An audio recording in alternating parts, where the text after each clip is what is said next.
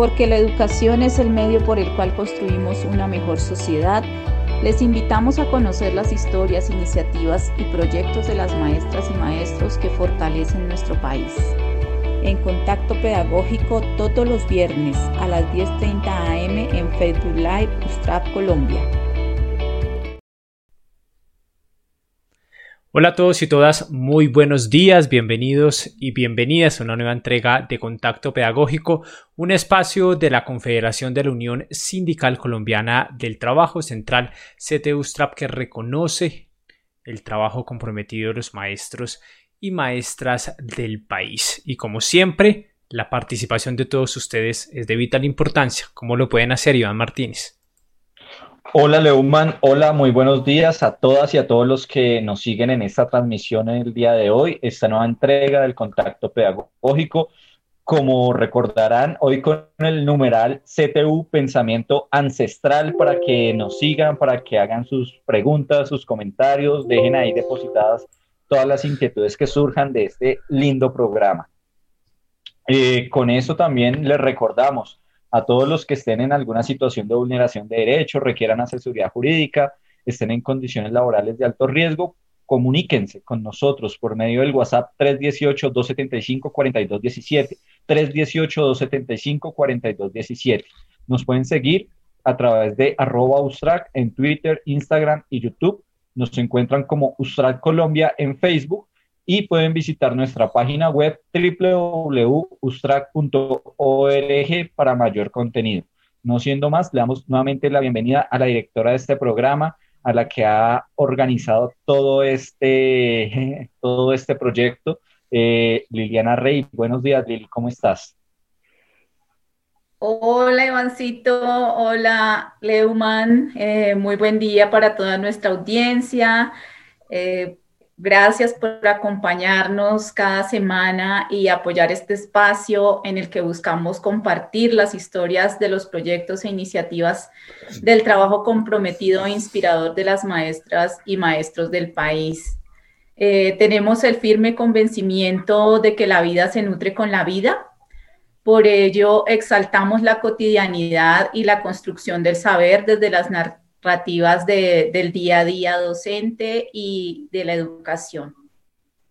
Esta mañana nos acompaña Lina del Mar Moreno, eh, antropóloga de la Universidad Nacional, magíster en Historia de la Universidad de Michoacán, eh, con estudios de, de, doctorado en Antropología Social de la Escuela Nacional de Antropología e Historia de México e integrante del grupo de estudios afrocolombianos de la Universidad Nacional y actualmente eh, trabaja en la línea de educación intercultural y grupos étnicos de la Secretaría de Educación del Distrito.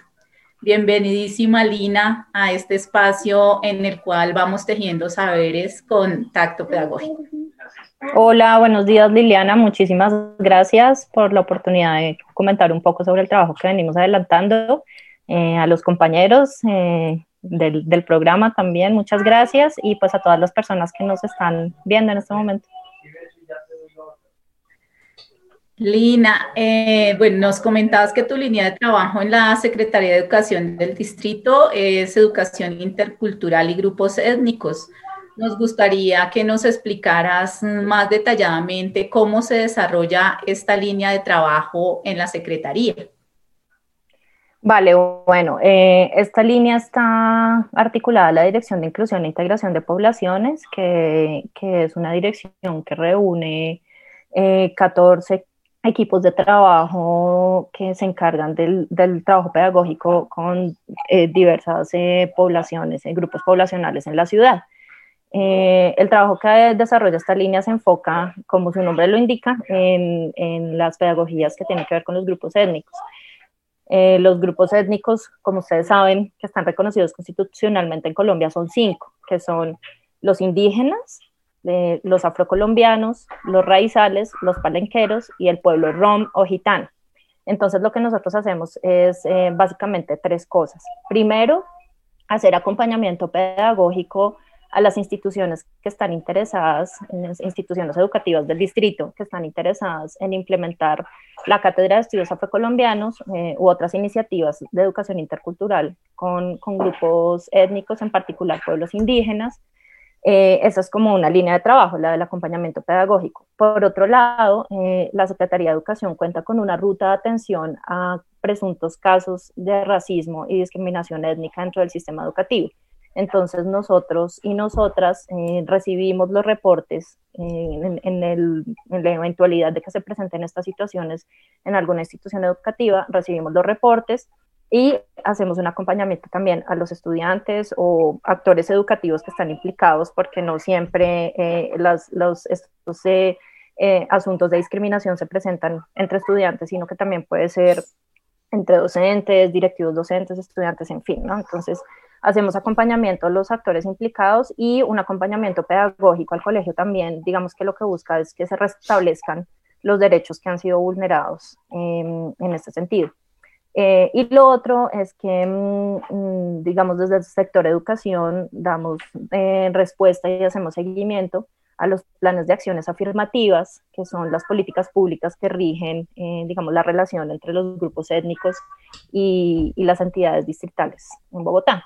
Entonces, los grupos étnicos tienen unas políticas públicas que se expresan o se materializan en, en unas acciones afirmativas a las cuales desde cada sector la entidad encargada de respuesta. Entonces, en el caso del sector educación, esa responsabilidad eh, eh, la asumimos este equipo. Entonces, digamos que son como tres líneas grandes de trabajo. Lina, al interior de la Secretaría de Educación del Distrito, ¿qué tanto interés hay por parte de las instituciones educativas que la conforman de fortalecer estos procesos de educación intercultural? ¿Y por qué usted considera que es indispensable o no realizar estos procesos? Vale, entonces voy a responder primero la segunda parte de la pregunta. Em, yo creo que para poder comprender por qué es importante, tenemos que irnos un poco atrás y pensar en, el, en el germen, digamos, en el origen de esta nación eh, y cuáles fueron los elementos que se, eh, se, priorizaron al conformar o al pensar en la identidad nacional, en la, en la conformación de la identidad nacional, cuando se creó esta idea de nación, ¿sí? Y eh, lo que habría que decir ahí es que en la base de la, de la identidad nacional está una idea muy colonial que tenía que ver con la diferencia racial, ¿no? Mm, todos y todas hemos sido educados y tenemos en mente, yo, yo creo, esta imagen de la pirámide eh, racial, ¿no? Que eh, a, todos y todas nos los enseñaron cuando estábamos en la primaria. Entonces, arriba estaban los españoles, luego los criollos, luego las, los indígenas, las mezclas, digamos, y en el fondo, en la base de, la de esa pirámide, estaban eh, los, los, africanos y afrodescendientes, ¿sí? Esa pirámide lo que marcó fue una jerarquía de acuerdo con la cual em, quienes estaban arriba, ¿no? Eran quienes tenían mayor acceso a cargos de privilegio, eh, roles o lugares en la sociedad, ¿verdad? Y eh, hasta abajo, indígenas afrodescendientes, eh, sus hijos, sus, las mezclas producto del mestizaje, del intercambio entre estos grupos, pues eran los que estaban, eh, digamos, mayormente excluidos de del acceso a esos eh, roles sociales, ¿sí? a cargos de poder, de autoridad y demás. Cuando se conformó la identidad nacional, desafortunadamente estas ideas eh, se, se, mantuvieron y se mantienen de alguna manera hasta el presente. ¿sí? Esto que ha implicado, además, digamos, de la, de la exclusión, como les digo, ¿no? o de la atribución de ciertos eh, privilegios y posibilidades de acceso a recursos, eh, recursos no me refiero solamente económicos, sino también de capital social, cultural, eh, a servicios de calidad, sé, la educación en primer lugar, la salud, etcétera. Entonces, ese, acceso restringido es una parte, digamos, de lo que ha implicado la, permanencia de esas ideas coloniales acerca de la diferencia racial, ¿sí? Pero además esto implicado que eh, una valoración de unos conocimientos sobre otros, ¿no? De, como de la superioridad también de unos conocimientos sobre otros y eh, qué conocimientos ingresan en los currículos escolares, ¿sí? Entonces, digamos que en ese sentido, los currículos escolares que, hemos manejado históricamente en nuestro país eh, mantienen también unas ideas muy eurocéntricas, ¿sí? En las que el saber producido desde Occidente, desde Europa, desde lo blanco, de lo blanco masculino, además, son los que mayormente eh, se consideran válidos e ingresan en el currículo, ¿sí? Los saberes otros de los pueblos indígenas, de los pueblos afrocolombianos, eh, no han logrado ingresar en los currículos escolares, ¿sí? Entonces, la propuesta del trabajo de nosotros es que mm, tenemos que, por un lado, recontar esa historia, ¿sí? ¿Por qué? Porque recontar esa historia nos va a permitir evidenciar la importancia de esos saberes, de esos saberes ancestrales de los pueblos, ¿sí? Em, y de esa manera narrar una, o, construir un relato que nos deje ver mm, con mayor claridad quiénes somos, ¿sí? Porque digamos, em, no sé, por ejemplo, por poner un ejemplo eh, entre muchos otros que podría haber, eh, estudiamos en el colegio la filosofía mm, de los eh, romanos, ¿no? Los aportes eh, filosóficos de los romanos, de los griegos, ¿sí? Que uno pensaría, bueno, mm, es un saber universal. ¿Por qué? Porque el, el, concepto sobre lo universal lo generaron justamente los europeos, ¿no? Entonces se considera como un saber transversal que atraviesa toda la vida y puede explicar muchas cosas. Pero ¿por qué no estudiamos las filosofías indígenas? Porque no estudiamos las filosofías africanas, ni siquiera nos planteamos muchas veces si existen, ¿no? Sino que estos conocimientos son asumidos como, como conocimientos que nos sirven para construir ciencia o explicaciones universales y formales del mundo y de la realidad, ¿sí? Entonces, como les decía ahorita, poder cambiar el foco nos permite contar una historia que nos, nos, explica, nos ayuda a entender mejor quiénes somos, ¿no? Eh, cómo estos conocimientos han, han, influenciado quiénes somos y cómo nuestra identidad como pueblo, como nación, como colombianos, está fuertemente también influida por estos conocimientos ancestrales de los pueblos étnicos que desafortunadamente no ingresan a la escuela, ¿sí? Entonces, eso respecto a la segunda parte de la pregunta. Y ahora, cuando me preguntabas qué tanto interés hay eh, ¿cierto?, por parte de las instituciones educativas en implementar estos procesos, pues creo que mm, a veces no es fácil, no es fácil eh, evidenciar la necesidad de que nos contemos a nosotros mismos a partir de otras referentes y de otros enfoques, ¿sí? Eh, y, además hay una cosa que hay que decir y es que eh, muchos maestros no tienen las herramientas porque tampoco en su formación, ni en su formación básica, ni en su formación de la educación superior, tampoco nunca les han hablado o muy escasamente les han hablado sobre estos temas, ¿no? Entonces, no sabemos de historia de África, sabemos muy poco, ¿no? Quizá algo sabemos sobre Egipto, pero sobre el África negra sabemos muy poco sabemos muy poco sobre la trata transatlántica, quiénes llegaron, ¿no? De qué pueblos, cuáles fueron los aportes, quiénes eran estas personas, sabemos muy poco, es como si con la esclavización eh, se hubiera borrado un plumazo eh, toda la memoria y toda la historia ancestral de estos pueblos, ¿no? Pero hay mucho de África aquí, sabemos, sabemos poco sobre, sobre esa herencia africana.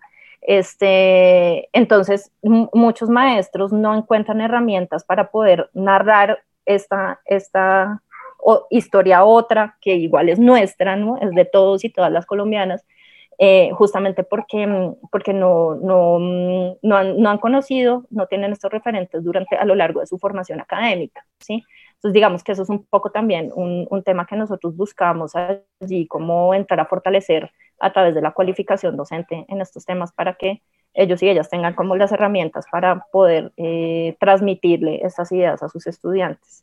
Entonces, en resumen, eh, no es fácil, digamos, em, hay, muchas veces para los docentes es, complejo eh, abordar estos temas, ¿sí? Eh, pero bueno, ahí estamos en la, en la intención de transformar la escuela hacia un escenario más, más incluyente y, y que nos refleje de una manera más clara nuestra identidad. Lina, pues afortunadamente de, alguna manera la historia de los pueblos africanos, la historia de los pueblos indígenas se ha podido ir metiendo por, por, esos, por esos, eh, por esas fracciones que quedan abiertas de, de, esa imposición eurocéntrica. Y pues eh, se nota más en la cultura, en la música, en, en, las comidas, en las expresiones populares, donde se hace más vivo esto. Y es precisamente desde allí donde, donde empieza a generarse la discriminación. Y me quiero devolver un poco cuando nos hablabas a la ruta de atención y al acompañamiento pedagógico que, se hace desde, desde, esta línea de educación intercultural y estudios étnicos, cómo es eh, efectivamente, cómo es esa, e, e, esa, ese proceso pedagógico y ese acompañamiento pedagógico frente a la ruta de discriminación. Pues eso depende mucho de la situación que se presente, ¿no? Porque tenemos expresiones muy diversas de la discriminación eh, en general en la sociedad y pues en particular en, la escuela, porque pues la escuela no es, no es ajena a todas las realidades sociales, ¿no? Entonces, digamos que el, enfoque del acompañamiento depende mucho de, la situación, digamos que haya dado lugar a un, acto de discriminación o de racismo, ¿sí? Eh, encontramos con, con, frecuencia, por ejemplo, que mm, hay asuntos referidos al tema de la estética, ¿no? Del pelo, del pelo de la gente afro, como muchas veces eh, los, los chicos o incluso eh, hemos tenido casos de, docentes que, que también em, no, no, no, entienden, no comprenden la, eh, el enorme como valor eh, cultural que tiene el pelo, los peinados, ¿sí? Para, para, los pueblos afro. Entonces, por ejemplo, yo quiero aprovechar el espacio para contarles que eh, durante la época de la colonia, el, el, pelo de las mujeres afro, las trenzas, ¿no? Que ahora las vemos y decimos, ah, pues qué lindo los peinados. Pues, las trenzas de las mujeres afro eran una forma de comunicación a través de las cuales se trazaban caminos y rutas eh, de libertad, entonces había como unas especies de, convenciones, entonces por ejemplo una trencita para era un árbol, ¿no? Y, a través de esas convenciones ellas trazaban mapas de libertad que, compartían con sus, compañeros de infortunio en las, situaciones de esclavización y les permitían a ellas y a ellos em, comunicarse, comunicar rutas y formas de, escapar. ¿sí? Entonces, por ejemplo, este es un tema con el que, en el que nosotros hacemos muchísimo énfasis cuando hacemos este tipo de acompañamientos en los casos en que se presentan eh, asuntos que tienen que ver con el cabello, ¿no? con el cabello, con, la, con la, eh, la fisonomía y el color de la piel de las personas. Entonces, eh, hacemos un acompañamiento integral que tiene que ver con tres momentos. Uno es de prevención, eh, el momento de prevención, digamos que eh, luego enfocamos en, justamente en la implementación de la cátedra de estudios afrocolombianos porque consideramos que esta cátedra, que además está reglamentada por ley y debería ser, eh, debería implementarse en todo el sistema educativo colombiano, no solo en, los niveles de, de, educación básica, sino también de educación superior. Por eso hablaba ahorita de la importancia de esto. Entonces, la Cátedra de Estudios Afrocolombianos para nosotros es la herramienta pedagógica fundamental para combatir el racismo, ¿sí? ¿Por qué? Porque eh, el, racismo, la discriminación y, este tipo de expresiones tienen un origen también en el desconocimiento y la ignorancia, ¿sí? Entonces, eh, como conocemos al otro, eh, lo valoramos, lo respetamos y de esa manera combatimos la discriminación. Ese es un primer elemento de la ruta. El otro tiene que ver con eh, la atención, que como les decía ahorita, entonces eh, se realiza directamente con, los, con las personas implicadas. Hacemos un seguimiento eh, al caso en compañía de los equipos de orientación de las instituciones educativas para pues ofrecerles un el acompañamiento psicosocial que, que requieran, ¿no? Eh, de, modo que podamos, como les mencionaba, eh, llegar hasta el restablecimiento de, los derechos que han sido vulnerados. Y em, dentro de ese acompañamiento también eh, no solamente se hace, digamos, de manera individual a las personas implicadas, sino también al, colectivo ¿no? de, la, de, la, comunidad educativa, también a través de actividades pedagógicas. ¿sí? Y cuando ya eh, consideramos que la, pues consideramos no, cuando ya las personas afectadas reportan que las situaciones han cesado, entonces se considera que se puede dar cierre a los casos.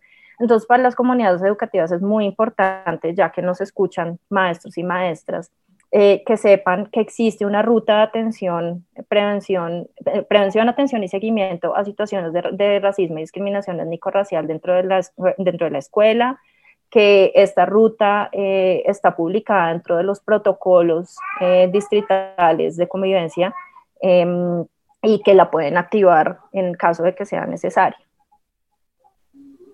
Muy importante, Lina, eh, esta ruta que nos das mm, para reconocer y, seguir, digamos, en esos momentos necesarios en los que se presenten estas situaciones de discriminación.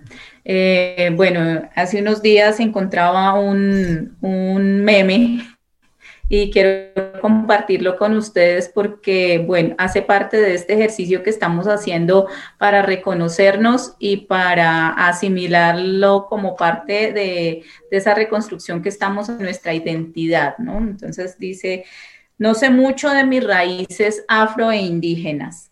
Desaparecieron con el tiempo e historias mal contadas. A veces siento eh, perdida una parte de mí, pero me veo al, al espejo y ahí están. Somos pueblo originario y somos afro.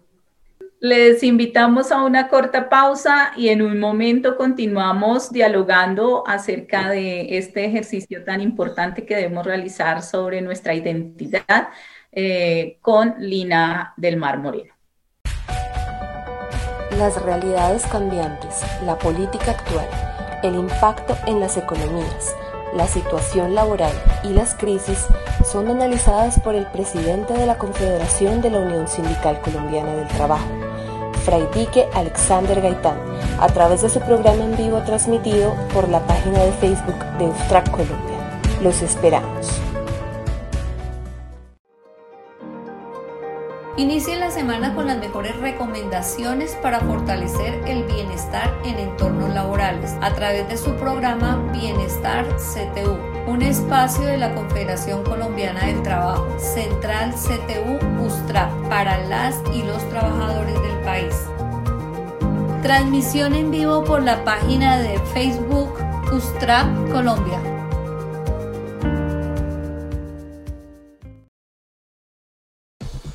Bajo los principios de la Organización Internacional del Trabajo, nace la Central del Trabajo CTU USTRAC, una nueva propuesta sindical que fortalece el mundo del trabajo en Colombia. Si requiere asesoría frente a situaciones de vulneración de derechos humanos y laborales, comunícate a través del WhatsApp 318-275-4217.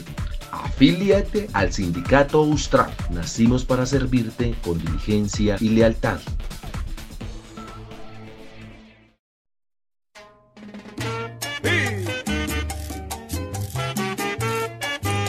Todos los sábados a las 5 pm tenemos una cita con la salsa y los temas del sindicalismo en su programa 1920, que se transmite en vivo a través de nuestro canal de YouTube Ustrack y en diferido por el canal de YouTube Radio Salsa 1920. Hoy, más que nunca, estamos convencidos que la economía cooperativa y solidaria es una herramienta poderosa para mejorar la calidad de vida de las y los trabajadores. Somos la cooperativa multiactiva Ustracop. Conoce nuestros servicios y asóciate con nosotros para que juntos sigamos creciendo. Visítanos en nuestras oficinas del barrio Modelia, calle 24A, número 7572 o comunícate vía WhatsApp al número 313-469-6477 o escríbenos al correo electrónico atención arroba ustrapcop.org. Ustracop, más que una cooperativa.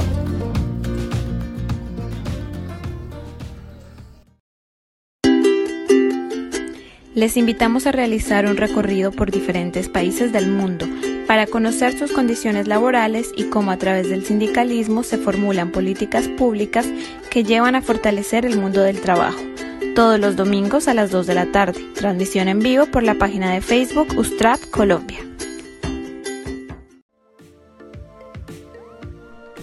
La Central del Trabajo CTUSTRAP a través de la radio soluciona las dudas jurídicas de las y los trabajadores del país.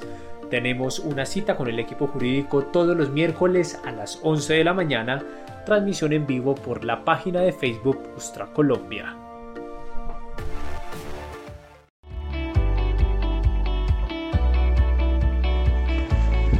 Porque la educación es el medio por el cual construimos una mejor sociedad les invitamos a conocer las historias, iniciativas y proyectos de las maestras y maestros que fortalecen nuestro país. En contacto pedagógico todos los viernes a las 10.30 am en Facebook Live Ustrap Colombia. Bienvenida, bienvenidas y bienvenidos nuevamente a esta reflexión que estamos llevando a cabo hoy en la compañía de Lina del Mar Moreno quien nos está hablando acerca del ejercicio, del ejercicio y el trabajo que se desarrolla alrededor de la educación intercultural y los grupos étnicos en la Secretaría de Educación del Distrito. Eh, Lina, eh, por favor, nos podías eh, como explicar mucho mejor o, dar luces y también como una ruta de las estrategias que está utilizando llevando a cabo la Secretaría de Educación eh, en este marco del trabajo intercultural eh, y étnico para aprender a reconocernos desde allí? Vale, entonces, como les mencionaba ahorita, eh, una de las herramientas fundamentales es la Cátedra de Estudios Afrocolombianos, alrededor de la cual existe una amplia normatividad, tanto a nivel nacional como a nivel distrital.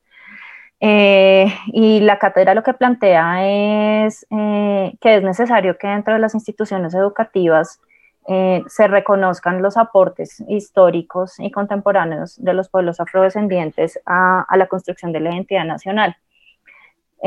¿Cómo lo hacemos nosotros? en este momento dado que este año, pues, digamos que fue una, una ocasión para replantear, para que la humanidad eh, replanteara absolutamente todo el trabajo que venía eh, desarrollando, ¿no? Entonces, pues, nosotros replanteamos nuestra estrategia de acompañamiento pedagógico. Eh, lo que hacemos es que anualmente acompañamos 48 instituciones educativas del distrito que están interesadas en asumir este reto de implementar la cátedra, ¿sí?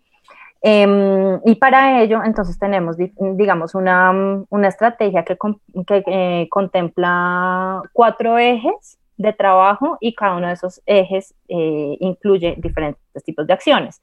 Entonces tenemos un primer eje eh, que, que, tiene que ver con el mapeo del contexto institucional. Entonces, que miramos allí qué acciones han venido desarrollando las instituciones educativas, de qué manera, bajo qué enfoque, eh, muchas veces, digamos, el trabajo de cátedra se concentra sobre todo en el, en el tema de la conmemoración del 21 de mayo, que es el Día Nacional de la Precolombianidad, ¿sí? Entonces, pero lo que busca eh, la cátedra es convertirse en un elemento transversal en la vida escolar. Entonces, eh, digamos que ese primer momento nos permite eso, identificar qué iniciativas tienen los docentes, cómo las vienen adelantando y a partir de allí, entonces, cómo podemos nosotros fortalecerlas Em, de qué manera, ¿no? Eh, también es importante mencionar que nos concentramos mucho en el trabajo de identificación de los estudiantes de grupos étnicos por varias razones. Una es que em, en, tanto no podamos saber dónde están, eh, dónde están, dónde se sitúan, dónde se ubican eh, los estudiantes indígenas eh, y afrocolombianos, pues obviamente no les podemos eh, ofrecer la atención educativa que requieren, ¿no? Pero además, muy importante es que mm, mientras esa tarea no se, no se, no se complete, ¿no? Este, mm, la invisibilidad histórica de, los, de la gente afrocolombiana frente a las instituciones, frente al Estado, y frente a la sociedad pues se va a mantener, ¿no? Entonces, dentro de este primer momento de mapeo institucional es muy importante también fortalecer los procesos de identificación de los estudiantes de los grupos étnicos, ¿vale? En, en, en cada una de las instituciones que acompañamos. Hay otro eje que tiene que ver con la cualificación docente, que es un asunto sobre el que ya hablamos también. Eh, lo que buscamos allí entonces es poder ofrecerle a, los maestros y maestras herramientas teóricas, conceptuales, metodológicas, didácticas, para que pongan en marcha la cátedra de estudios afrocolombianos. Em, esto lo, hacemos a través de pues, jornadas de cualificación docente eh, en las instituciones educativas o bien sea, pues antes en la presencialidad, digamos que también procurábamos generar espacios dentro de la Secretaría para que los docentes de las instituciones que acompañamos y docentes interesados en general en estos temas pudieran asistir a esos espacios de cualificación, ¿sí? Em, allí también trabajamos con estudiantes, por supuesto, eh, abordando estos temas dentro de las aulas y planteándoles las reflexiones pertinentes. Hay otro eje eh, que tiene que ver con la socialización de la ruta de atención a, casos de racismo en diferentes, eh, las diferentes instancias eh, de participación, por ejemplo, los consejos estudiantiles, porque es muy importante que los estudiantes también conozcan esta herramienta y la apropien, ¿sí? en los comités de convivencia, en el marco también de las, de las mesas locales de trabajo de docentes, directivos docentes, rectores, o o eh, orientadores escolares. Em, y hay un tercer eje que tiene que ver con, una asesoría técnica respecto de la curricularización, porque el objetivo, digamos, último, eh, no solamente de, la entidad, sino de los pueblos étnicos. Esto, esto es una cosa que me parece importante resaltar y es que el trabajo que nosotros hacemos responde a un anhelo de los pueblos y es un anhelo porque su historia sea contada, ¿sí? Entonces, lo que buscamos en últimas es que estos procesos se puedan curricularizar, que ingresen en los currículos escolares, que ingresen en los, programas, en los proyectos educativos institucionales, de modo que las instituciones tengan conciencia y lo tengan en el horizonte permanentemente, ¿sí? Entonces, para ello también le ofrecemos asesoría técnica a las instituciones educativas para que logren eh, incorporar estos contenidos de la Cátedra de Estudios Afrocolombianos de manera permanente en, sus, en, en, todas sus, herramientas de trabajo, en las mallas curriculares, eh, en los manuales de convivencia, importante, por ejemplo, que esté la ruta de atención a casos. Entonces, digamos que esa a grandes rasgos es como la estrategia que nosotros empleamos para, para poder responder a este, a este reto que le proponemos a las instituciones educativas y a los docentes.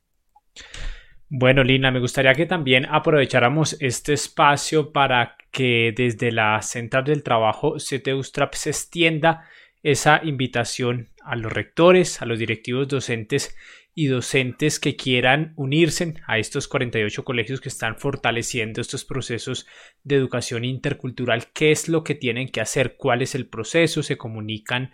¿Dónde tienen que cumplir ciertos requisitos? Cuéntenos un poco sobre ese proceso con el cual se adhieren los colegios a, esto. Vale, nosotros hacemos una convocatoria anual, mm, invitamos a cierto número de instituciones y a una socialización inicial de la propuesta de acompañamiento. Eh, estas instituciones, eh, digamos que no, no, como les decía, son 48 instituciones eh, anuales, no, digamos que la capacidad del equipo, pues no, no, el número de colegios que hay en el distrito desborda la capacidad del equipo, entonces por eso vamos haciendo un, cubrimiento progresivo de, de, las instituciones acompañadas, ¿sí? Mm, entonces, invitamos a un grupo de instituciones, eh, sobre todo con base en tres criterios. El primero es que eh, en el sistema integrado de matrícula, los colegios que tienen mayor eh, reporte de población afrocolombiana, ¿sí? de estudiantes afrocolombianos.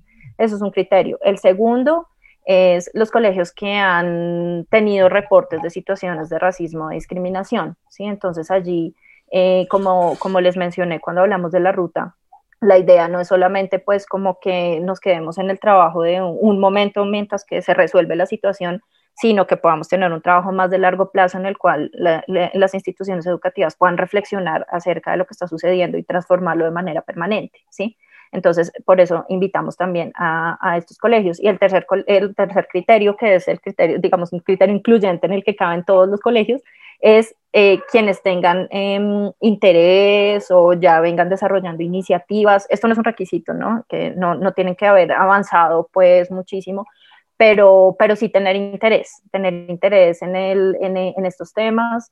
Em, hay muchos docentes que son muy inquietos por, por estas eh, temáticas y que de repente no, como les mencionaba hace un rato, no encuentran como las herramientas para dinamizarlas con sus estudiantes.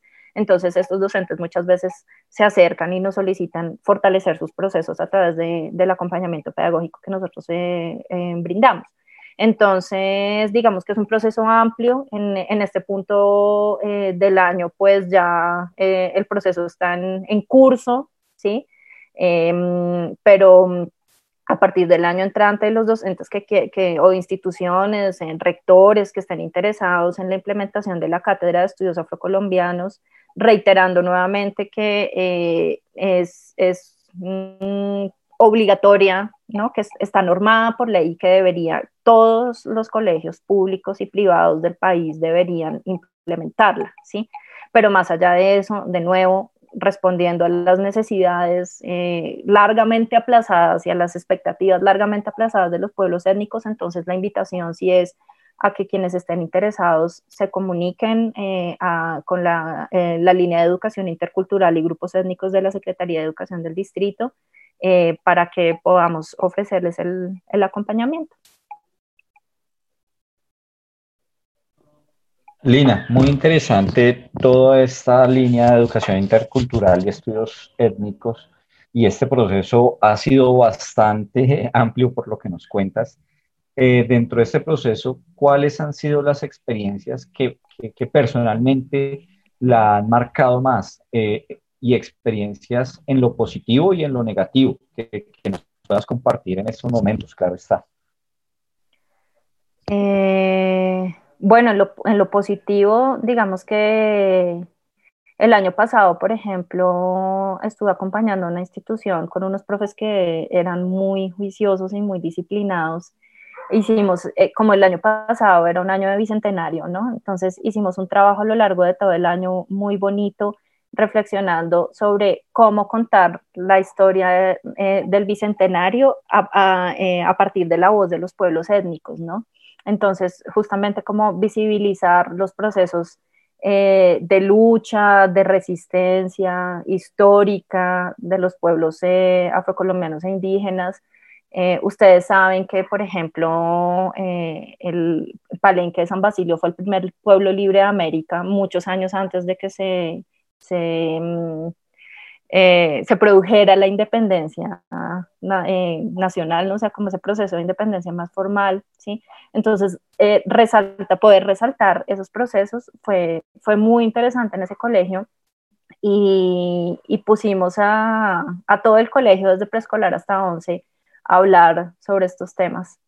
recuerdo mucho, por ejemplo, que hicimos un taller bien bonito en el cual eh, pusimos en diálogo como el deporte, el deporte que es un referente sobre la gente afro, casi que eh, el, uno de los principales referentes eh, que tiene la sociedad colombiana sobre la gente afro, ¿no? Y muchas veces no vemos más allá, pero entonces utilizamos el deporte, en particular el fútbol, como estrategia para hablar de los apellidos, apellidos como Carabalí, por ejemplo, Mina, ¿no? ¿De dónde vienen esos apellidos? Y esos apellidos son de origen africano. Mm, en Colombia persisten apellidos de origen africano. Entonces, eh, ese, trabajo con esa institución educativa fue muy interesante. Y pudimos también hablar, por ejemplo, de que el pueblo raizal, el, pueblo raizal es el pueblo nativo de San Andrés, Providencia y Santa Catalina, ¿no? que tiene su, lengua propia, además, y una, unas particularidades culturales que lo distinguen, eh, a pesar de que son eh, descendientes de africanos, eh, e, este tema de la, de la, particularidad lingüística y cultural hace que sean em, reconocidos como un pueblo étnico en particular, ¿sí? Y, y el pueblo raizal, a pesar de que hace parte de la nación, también tiene un relato histórico diferente. Entonces, por ejemplo, ellos conmemoran el Día de la Emancipación Raizal, ¿sí? Además de los, de los otros, em, de, las, de las otras fechas de conmemoraciones nacionales, el Día de la Emancipación Raizal, que fue cuando, digamos que de alguna manera se acabó el, proceso de esclavización en el archipiélago, ¿sí? Entonces, poder hablar de todos estos temas, ese gran abanico de temas, fue, fue maravilloso, ¿sí? Eh, esa fue una muy buena experiencia y así hemos tenido varias en diferentes instituciones en las que hemos hablado, por ejemplo, también de, de desde la filosofía y el arte de Ananse, que es, Ananse es una araña, que es un personaje mítico eh, del occidente de África, que está aquí también en Colombia, en los relatos de la tradición oral de los pueblos, no solo en el Pacífico, sino también en San Andrés, ¿no? Pueblos como situados en, territorios tan distintos, pero que comparten ese, ese mismo relato sobre Ananse. Y Ananse es una araña, es un personaje que con la astucia siempre vence las dificultades.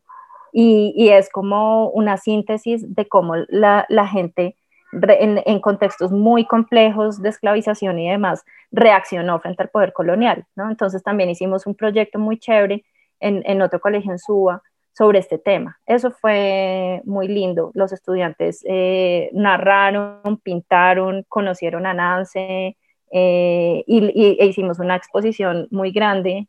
Algunas de esas fotos eh, las tienen ustedes este, mm, sobre ese tema. Entonces fue muy bonito. Hicimos un museo también con los niños de primaria de ese colegio, hicimos un museo de muñecas negras a partir del cuento eh, que se llama así, La muñeca negra de la escritora afrocolombiana Mari Grueso. Entonces, poder em, proponerle esas actividades a las instituciones y que haya una recepción y que los estudiantes terminen su año escolar eh, teniendo una perspectiva distinta sobre los pueblos étnicos ha sido eh, de las cosas positivas. Eh, cosas que me hayan impactado mucho, digamos, de manera más negativa, em, la atención a los casos es difícil, ¿no? Y como les mencionaba, hay, hay casos que, pues, que son rompecorazón y, y que una se pregunta cómo es posible que, que, que, esas situaciones se sigan presentando en nuestro país y que además em, niños tan, tan pequeños eh, las tengan que, tengan que seguir siendo sujetos de esas situaciones, ¿sí? Y sufrir en su, en su cotidianidad eh, al punto muchas veces de ni siquiera querer regresar a la escuela o incluso de desertar efectivamente por causa del racismo, ¿sí? Entonces, eso es como la parte difícil de, de este trabajo que realizamos, pero también es un motivo para seguir haciéndolo. Así es, Lina. Eh, un motivo para seguir construyendo y para seguir eh, trabajando alrededor de, este reto que, implica el irnos construyendo, eh, deconstruyendo y construyendo, destejiendo y tejiendo nuevamente. Bueno, te agradecemos infinitamente esta compañía y bueno, a acompañarnos en este espacio en el cual vamos tejiendo saberes, contacto pedagógico.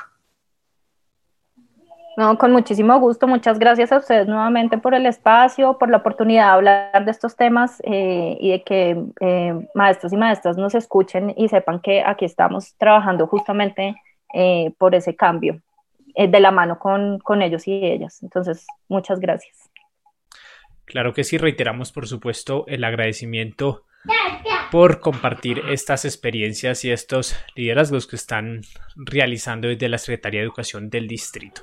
Liliana, los maestros y maestras que quieran hacer parte de este espacio, ¿cuáles son los canales de comunicación por parte de la Confederación para hacerlo? Por supuesto que sí, Leumann, eh, el espacio, el correo electrónico al cual eh, los maestros y maestras que estén interesados en inspirarnos con sus proyectos e iniciativas es con raya al piso tacto pedagógico arroba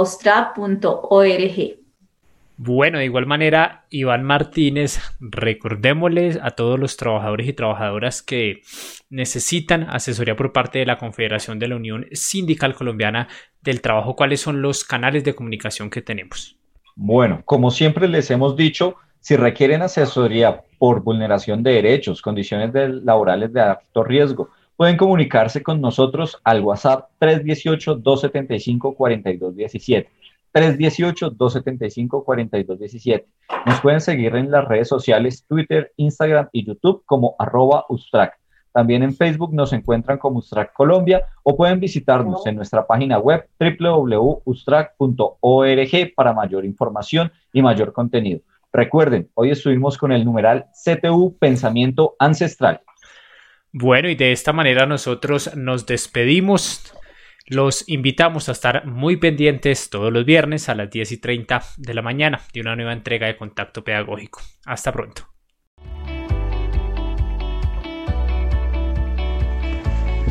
Porque la educación es el medio por el cual construimos una mejor sociedad, les invitamos a conocer las historias, iniciativas y proyectos de las maestras y maestros que fortalecen nuestro país en contacto pedagógico todos los viernes a las 10.30 am en Facebook Live Ustrap Colombia. Las realidades cambiantes, la política actual, el impacto en las economías, la situación laboral y las crisis son analizadas por el presidente de la Confederación de la Unión Sindical Colombiana del Trabajo, Fray Dique Alexander Gaitán, a través de su programa en vivo transmitido por la página de Facebook de Ustrac Colombia. Los esperamos. Inicie la semana con las mejores recomendaciones para fortalecer en entornos laborales a través de su programa Bienestar CTU, un espacio de la Confederación Colombiana del Trabajo, Central CTU USTRA, para las y los trabajadores del país. Transmisión en vivo por la página de Facebook USTRA Colombia.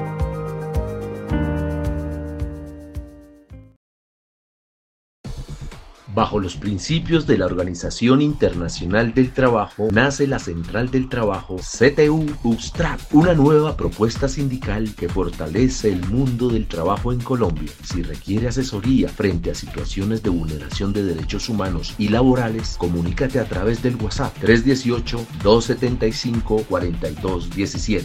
Afíliate al sindicato USTRAC. Nacimos para servirte con diligencia y lealtad.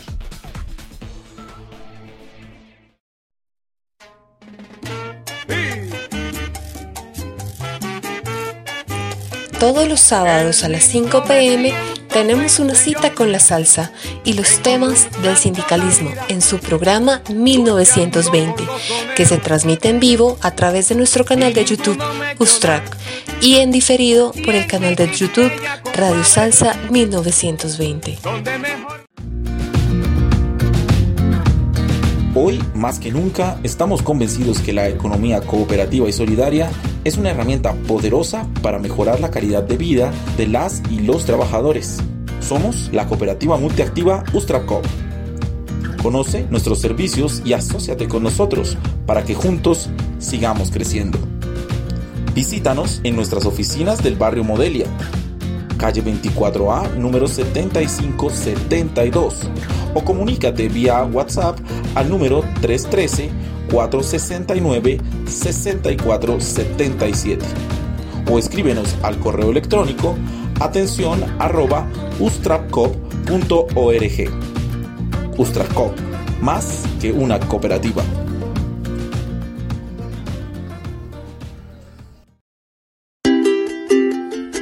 Les invitamos a realizar un recorrido por diferentes países del mundo para conocer sus condiciones laborales y cómo a través del sindicalismo se formulan políticas públicas que llevan a fortalecer el mundo del trabajo. Todos los domingos a las 2 de la tarde, transmisión en vivo por la página de Facebook Ustrap Colombia. La Central del Trabajo CTUSTRAP a través de la radio soluciona las dudas jurídicas de las y los trabajadores del país. Tenemos una cita con el equipo jurídico todos los miércoles a las 11 de la mañana, transmisión en vivo por la página de Facebook Ustra Colombia.